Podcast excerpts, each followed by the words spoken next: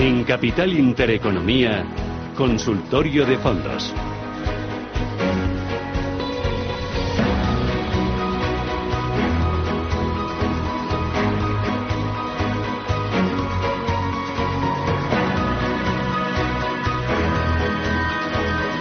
Consultorio de fondos con todos ustedes están invitados a participar a través del 609-224-716 y a través del 915331851.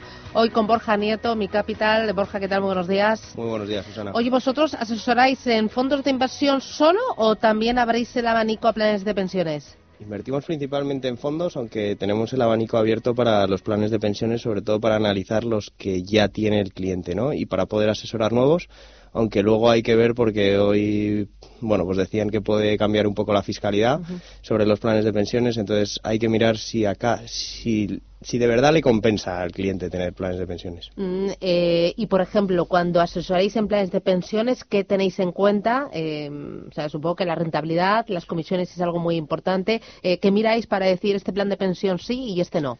Pues miramos la rentabilidad, miramos la volatilidad y miramos las comisiones. El problema de los planes de pensiones es que ha sido un producto que has, bueno, pues que ha sido muy maltratado, ¿no? Que los bancos sabían que a última hora todos los clientes, pues en diciembre, noviembre iban a comprar y entonces le han hecho mucho menos caso que a los fondos. Y es verdad que la oferta de planes, aunque ahora sí que las gestoras pues están empezando a, a sacar nuevos, pues no hay tanta oferta como hay, por ejemplo, en fondos. Entonces es más difícil encontrar uno bueno dentro de tu banco. Vicente Baró, FINEC, ¿qué tal? Muy buenos días. ¿Qué tal? Muy buenos días. Justo hoy en el diario El Economista lo cuentan. Parece que el Gobierno estaría barajando la posibilidad de eliminar, recortar, modificar eh, la ventaja fiscal que tienen los planes de pensiones. Antes de entrar hablábamos tú y yo mm. que muchos de nosotros ahorramos en planes de pensiones no por el vehículo en sí, sino por la desgrabación fiscal. No sé si esto es bueno o es malo. Bueno, a ver, es malo que la decisión la tomemos solo por la declaración fiscal. Ay, me, me, eso es malo. Pues digo, sí. Vale, eso es malo. ¿Por qué? Porque al final eso te lleva a no valorar realmente la oferta de planes y a elegir el mejor, sino que lo hace pues, por la grabación fiscal y ya Y el 24 de diciembre. Exacto. Entonces, mira, en ese sentido sería la única parte positiva de, reducir cualquier incentivo fiscal al ahorro a largo plazo, porque te llevaría a elegir realmente, como pasa en los fondos, a los que realmente son, son mejores, ¿no? Pero el único. A mí, por todo lo demás, me parece una barbaridad. O sea, justo lo que tenemos en, en España, eh, que es necesidad de generar ahorro a largo plazo, para eh, descargar de tensión al sistema público, para, para liberarle de esa presión bestial de, ingresos y de demografía, pues si nos lo cargamos, pues ya no solo que nos lo carguemos, sino lanzar la incertidumbre sobre fiscalidad. Hace poco veía un dato en un, en un observatorio de y Bestinberg que el 40% decían que no se acaban de fiar de los planes de pensiones porque la fiscalidad, a ver qué pasa, las ventajas igual no son tantas. Es que lo que hay que hacer es al revés, aclararlas, definirlas y dejar de tocar ya el producto plan de pensiones, que sea un producto de largo plazo y que efectivamente eh, se incentive a la persona que deja su dinero quieto 10 años para, contribuir. Mm, comentábamos también que tenemos como límite todos los españoles 8.000 euros como máximo para aportar a un plan de pensiones. Mm. Y decíamos que a mí por lo menos me parece totalmente injusto. Creo que tendría que haber libertad total para que uno ahorre todo lo que quiera a través de cualquier cualquier vehículo. Lo que pasa que sí, si quieres poner un techo a la desgrabación fiscal, fenomenal, pero no le pongas puertas al campo. es como ponerle freno a este vehículo de, inversión.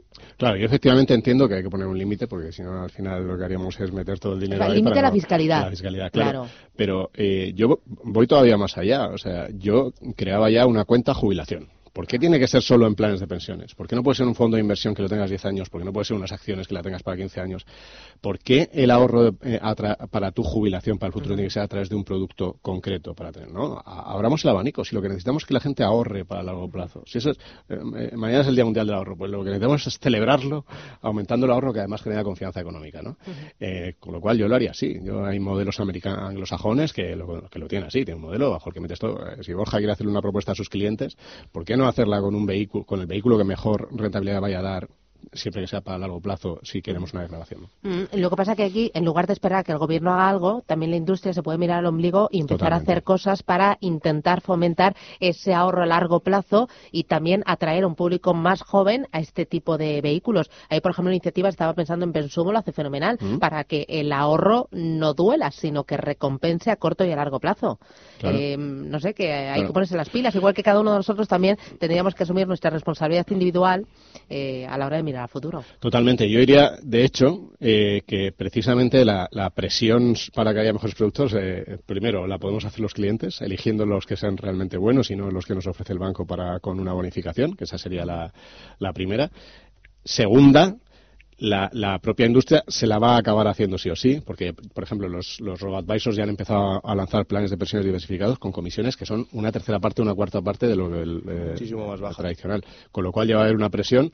Los planes de pensiones, uno de ellos indexa eh, capital, sus planes de pensiones están entre eh, los que más captan en, en, el año. O sea, quiero decir que va a haber una presión poco a poco en costes.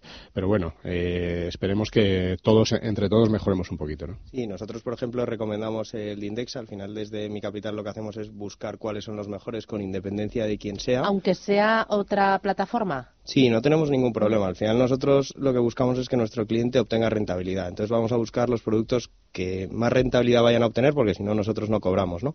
Entonces, el Index es un producto muy bueno. El único pero que tiene es que solo se puede contratar desde Inversis con ellos, ¿no? Entonces, lo que sí que pedimos es que los bancos pues saquen mejores planes de pensiones o que por lo menos permitan comercializar eh, todos los planes disponibles que hay. Que eso pasa mucho con los fondos. Si eres del banco X no te puedes comprar lo mismo que el banco Y. Tienes que elegir uno que de verdad te permita comprar, que de verdad piense en ti.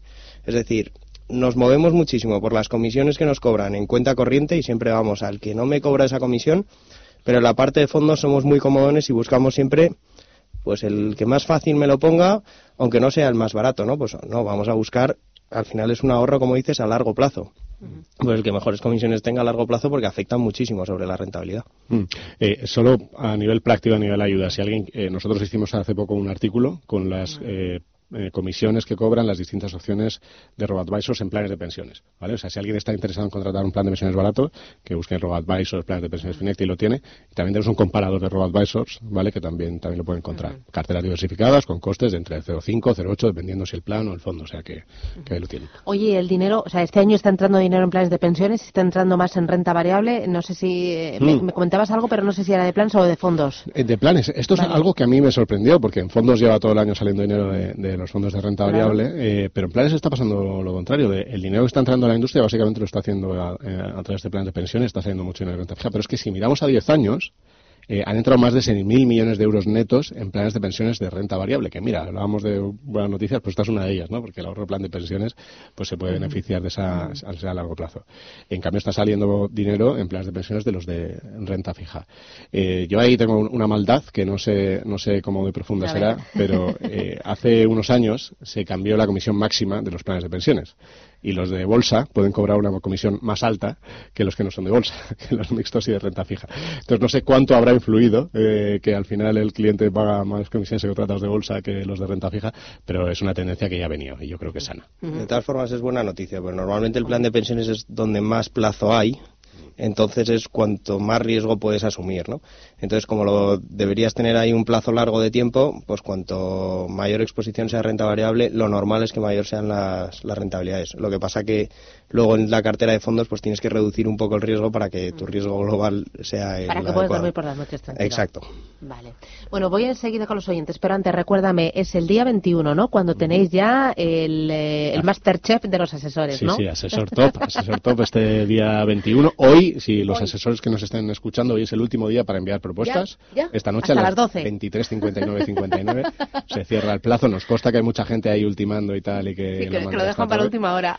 Pero yo, a veces digo, incluso el que todavía no se haya puesto, oye, al final propuestas haces, la adaptas un poco al cliente y luego ya si te pasas a la final ya ahí te preparas la presentación a tope. O sea que estamos a tiempo todavía. Muy bien. Oye, Vicente, te veo la semana que viene. Muy bien. Oye, cuídate. 915 33 18 51. Esto es Radio Intereconomía. Abrimos el espacio de consulta sobre fondos de inversión. Eh, 609 224 716. Eh, oye, eh, me llegan ya los primeros a través del WhatsApp y hay una de las oyentes que se llama Nuria Alonso y me pregunta por el CPR Invest Education. ¿Le gusta al, eh, al experto para tomar posiciones en un temático? Primero, ¿los temáticos vosotros los incluís en cartera o no? Nosotros los incluimos, pero con un peso muy pequeño siempre que el cliente quiera. O sea, nosotros siempre decimos que el gestor siempre se va a ir hacia los sectores donde piense que hay un mayor potencial de revalorización, ¿no? Entonces, pero no nos parece mal que haya una, bueno, pues si piensas que la educación tiene un recorrido muy largo o, por ejemplo, la biotecnología, pues nos parece bien incorporar, pues, pequeñas, digamos, apuestas puntuales, pero con un peso pequeño dentro de la cartera, ¿no? Ahí al final es uno de los fondos que nosotros que nosotros vemos, que nosotros analizamos. Es verdad que hay también otros que, se pueden meter dentro de la, de la educación, pero, pero bueno, es uno de los fondos que, está bien. De todas formas, los temáticos, nunca meter más de un 10% en cartera. Nunca más. No, por ejemplo, de los temáticos, ¿hay alguno que os guste más? ¿Más robótica, más educación, más envejecimiento? Teníamos, bueno, hemos tenido robótica en, en cartera sobre todo, aunque ahora lo estamos sacando un poco porque, bueno, pues al final este año pues se está dando muy bien y tampoco hay que, bueno, pues queremos, preferimos ser cautos y como muchas veces se dice, eh, preferimos que el último céntimo se lo lleve, se lo lleve otro, ¿no? Pero nos gusta mucho robótica, nos gusta mucho biotecnología y ahora todo lo que tiene que ver con el cambio climático pues está, se está revalorizando con, con fuerza. Me dice, buenos días, soy Gonzalo de Madrid, tengo renta 4 Pegasus y quiero traspasarlo. ¿Me puede indicar tres posibles fondos para el traspaso? ¿Qué, es este renta 4 Pegasus? Es, uno de renta fija mixta, em, que el problema, bueno, que ha sido uno de los fondos de, referencia, digamos, dentro de, esta categoría. El problema que tuvo es que, tuvo un 2018 que, bueno, pues que lo hizo mal, al igual que la, que la renta fija, pues que bueno, la bolsa lo hizo mal todo. Sí, pero bueno, al final es un fondo conservador que, que, debería haber aguantado un poco mejor ¿no? en esos momentos de caída. Igual que este año no le pides unas subidas muy fuertes, pues ese año le tenías que haber pedido que aguantara un poco mejor. Nosotros nos gusta y se puede cambiar, pues tienes como el Alliance Strategy 15 o que lo tienes, por ejemplo, en Bank Inter, en Open Bank o en Renta 4, tienes como el Carmignac Security, aunque es mucho, aunque sea 0% en renta variable, el M&G Optimal Income, que es una buena opción. Bueno, tienes distintas opciones, pero lo que hay que ver es sobre todo no tener un solo fondo en cartera, sino tener, bueno, pues tener un distintos que, bueno, que puedan complementarse, digamos. Me dice, mi perfil inversor es agresivo y quisiera reforzar mi posición en el mercado americano con un fondo de renta variable americana. ¿Qué fondo me recomendaría y luego si cubriría la divisa o no? Vale, pues ahí tenemos distintas opciones, ¿no? En renta variable americana es donde siempre tenemos el debate si la gestión activa es capaz de superar a la gestión pasiva, ¿no? Entonces ahí nosotros lo que hacemos es una combinación de las dos. Tienes por un lado el la Mundi Index S&P 500, aunque no muchos bancos lo comercializan, pero es, es una muy buena opción o por ejemplo en ING, aunque no sea el de las comisiones más baratas, está muy bien el fondo S&P 500, pero luego saliéndonos de la gestión pasiva también tienes fondos de gestión activa, como puede ser el de MFS, que funciona muy bien, o luego uno algo más cañero como puede ser el Fund Smith Equity Feeder, pues te va, te va, te va a funcionar, bueno, está funcionando muy bien, ¿no? Y tiene una cartera más concentrada. Vamos con más oyentes, 915331851. Eh, ¿Habéis hecho algún cambio en las carteras últimamente? O sea, ¿Más riesgo por los resultados empresariales que sean mejores, por el tema del Brexit? Mm, no hemos hecho muchos cambios desde, bueno, desde finales de septiembre, o sea que realmente desde hace poco, eh, pero redujimos el riesgo en, en cartera. Eh, ahí al final lo que hemos hecho ha sido pues pasar esos fondos, no todos los fondos, pero una parte de los fondos agresivos hacia mixtos o incluso renta fija o incluso en algunos casos a liquidez. Pero ha sido más de reducción de riesgo que, incremento. Mm, y, por ejemplo, eh, tres de los fondos que no deberían de faltar nunca en una cartera conservadora. ¿Qué, eh, os gusta realmente? A nosotros, por ejemplo, nos gusta, bueno, pues 0% renta fija, pues, o sea, renta variable, pues el Carmignac Securité o el renta 4 renta fija a corto plazo nos, nos encajan bien. Por ejemplo, de este tipo de fondos, ¿qué esperar de ellos? Que igualen a la inflación y poco más. O sea, al final lo que buscas es que si suben los tipos no sufran mucho y estén preparados para que si en el caso de que se dé una subida de tipos, luego te pueden dar esa rentabilidad y sobre todo que no pierdan dinero. Entiendo que es un inversor conservador. O sea, esto es sobre todo para preservar capital, porque ahora subida de tipos no se espera. No se espera, pero es verdad que los tipos ya están a un, bueno, pues en un entorno muy, muy, muy bajo y, y bueno, al final lo que buscas es que, te batan a la inflación, pero que si se viene por lo que sea una subida de tipos inesperada, que no te pierdan, que no pierdan una cantidad de dinero importante, que al final es lo que buscas en la renta fija, ¿no? Eh, y por ejemplo, en la parte de bolsa, ¿qué no debe faltar nunca en una cartera? en mi opinión, no debería faltar el Amundi MSCI World, que es un indexado a nivel global. Eh, pero luego también tienes que combinar no solo esa gestión pasiva, sino con otros fondos de, gestión activa, ¿no? Ahí ya sí que tienes varios, ¿no? Pero, por ejemplo, tienes que tener una cierta presencia en, En Europa, pues tener desde gestoras independientes, que hemos hablado muchas veces, pues como Magallanes dentro de renta variable, o bueno, me parece bien si te gusta otro como Azuta Valor, Cobas, pues ahí, pero me, parece que el value ahora que, que no ha subido, bueno, que se ha quedado muy por detrás de los índices, tiene un sentido en cartera, pero siempre combinándolo con un poco de gestión pasiva y de growth. Mm, y por ejemplo, eh, bolsa española, ¿qué peso tienen vuestras carteras? Mm, no llega ni al 5%, si, vamos, siendo sinceros. A nosotros nos encanta España, pero sí que vemos que al final un alemán, mm, una persona alemana, pues no invertiría más de un 5% y por lo tanto al final nosotros tenemos que tener esa visión global, ¿no? Es decir, igual que nosotros no tenemos un 30% en Alemania, sino que tiene un peso bueno, pues mucho más limitado porque al final es un mercado más pequeño. Además tenemos en general la mayoría de nuestros activos en España, pues eh, la hipoteca, la vivienda, el trabajo, pues tampoco tener una sobreexposición. Y por ejemplo, eh, ¿pesa más en vuestras carteras bolsa americana o bolsa europea? Ahora mismo están un poco a la par. Eh, normalmente pesa más la bolsa americana, pero ahora la tenemos un poco más infraponderada ligeramente y, está un poco a la par que la, que la europea. Normalmente pesa más la americana. Y, por ejemplo, eh, gestoras buenas eh, en renta variable americana y también en renta variable europea. Fondos, dame nombres. Pues tenemos, por ejemplo, el MFS European Value o el MFS Global Equity nos funciona bien, el Amundi North America, el S&P o el MSCI World los pueden contratar en muchos bancos y nos funciona muy bien. En Europa utilizamos Comgest, utilizamos Júpiter, Magallanes, bueno, tenemos una amplia variedad. Quédate con dos. Me quedo con en, Europa con el Comgest y con Magallanes y en Estados Unidos seguramente con el Amundi y con el Fandesmith. Mm, eh, ¿Qué es Comgest? Que no conozco yo esta gestora. Bueno, es una gestora que, que tiene está especializada en solo en renta variable realmente y tiene dos fondos en Europa, uno que invierte en small caps y otro que invierte en empresas, bueno, pues de un poco más de capitalización, pero también tiene sus fondos americanos o incluso los, los emergentes que nos gusta, pero lo utilizamos sobre todo en la, en la rama europea. Em, y luego, ¿algún otro consejo para los clientes cuando tengan que componer, construir su cartera? No sé, ¿Cuántos fondos en una cartera ya sea conservadora, agresiva? Eh, ¿Con 30.000 euros cinco fondos? ¿Con 10.000 solo dos? O sea, ¿cómo lo hacéis? Nosotros tratamos de que una persona con 30.000 o con 10.000 tenga la misma exposición. Al final, con porcentajes eh, va a funcionar exactamente igual y gracias a Dios ahora mismo los, bancos es una de las pocas cosas donde no cobran comisiones es por comprar fondos, ¿no? Por lo tanto, no vas a tener más comisiones por comprarte varios, que, que sí que es una cosa que pasa en las acciones, ¿no?